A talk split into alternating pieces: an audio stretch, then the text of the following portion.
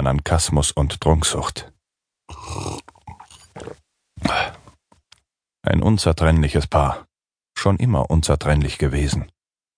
Ich jedenfalls kenne keinen Poeten, der nicht zum Club der lebenden Quartalseifer gehört.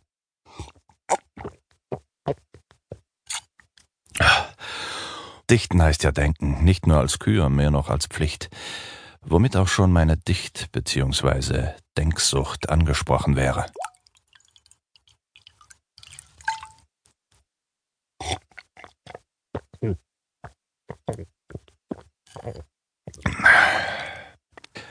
Wussten Sie das? Süchte stehen untereinander selten im Widerspruch. Betrachten wir nur mal die Multiobsession Fress- und Fernsehsucht. Ach, die kennen Sie, na also. Denksucht klingt furchtbar abstrakt, nicht wahr? Deshalb spreche ich auch viel lieber von geistiger Kleptomanie. Ich weiß, das ist vom Klangbild her auch nicht gefälliger, bringt's aber am besten auf den Punkt, diesen Zwang, sich pausenlos Gedanken aus dem Schädel stellen zu müssen. Anankasmus und Trunksucht, ein konkurrenzloses Paar. Schon immer konkurrenzlos gewesen.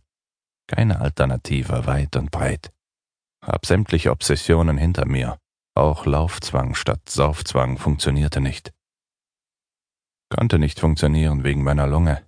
Die ist so gut wie futsch. 80 Zigaretten am Tag, das hinterlässt Spuren. Oder sind's Furchen?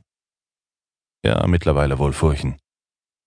Ja, Anankasmus und Trunksucht, unabdingbar und doch Widerspruch. Wussten Sie das? Bei jedem Vollrausch sterben Gehirnzellen. Bei Lichte betrachtet. Opfergabe, ähnlich einem Politiker, Reden und Handeln unabdingbar und doch Widerspruch. Nähe zur Macht bedeutet immer auch Entfernung vom Volk. Was denken Sie? Ist das schon tragisch oder einfach nur komisch? Wie auch immer, es ist so eine Sache mit den Widersprüchen, nicht wahr? Auch sprachlich. Aufgepasst, neulich habe ich gelesen, dass sich sogar Pazifisten Grabenkämpfe liefern und bei Wortgefechten schwere Geschütze auffahren. Homo paradoxum. Prost.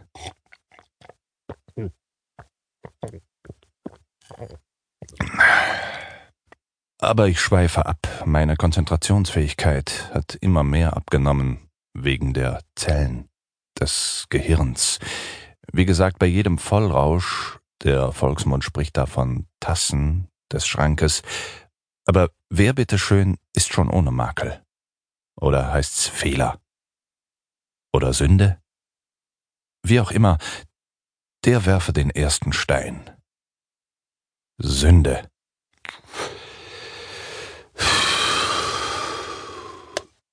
Ja, die Sünde. Jetzt erinnere ich mich. ähm, das steht in dem dicken Buch mit den hauchdünnen Seiten. Hab ich von vorn bis hinten durchgeackert, diesen Leitfaden oder Achtung D, Leitfaden, jedenfalls ein Konvolut, voll von prämafiösen Milieustudien. Was denken Sie? Ist die Bibel schon Spannungsliteratur? Immerhin, da springt eine Menge Leute über die Klinge. Ich denke dennoch, kein Krimi. Dafür sind die Stories in ihrer Gesamtheit zu unausgewogen zwischen Spannung und Entspannung. Auf Spannung sollte immer Entspannung folgen. Und was zum Schmunzeln sollte auch sein, oder? Schmunzeln. Das war zumindest mir an keiner Stelle möglich, mit einer Ausnahme. Moses kommt den Berg heruntergelaufen.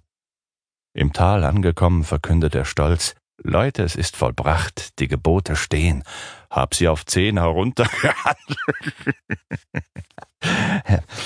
Äh, kleiner Spaß am Rande, aber was wollte ich noch gleich?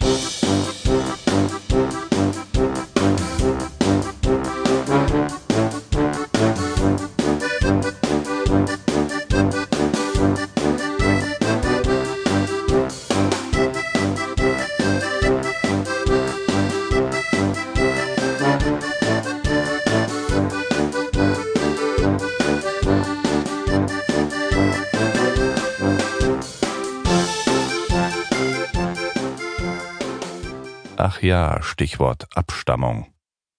Selbst auf die Gefahr hin, dass Sie mich für ein wenig überspannt halten, merke ich aus dem Lexikon hier mal an.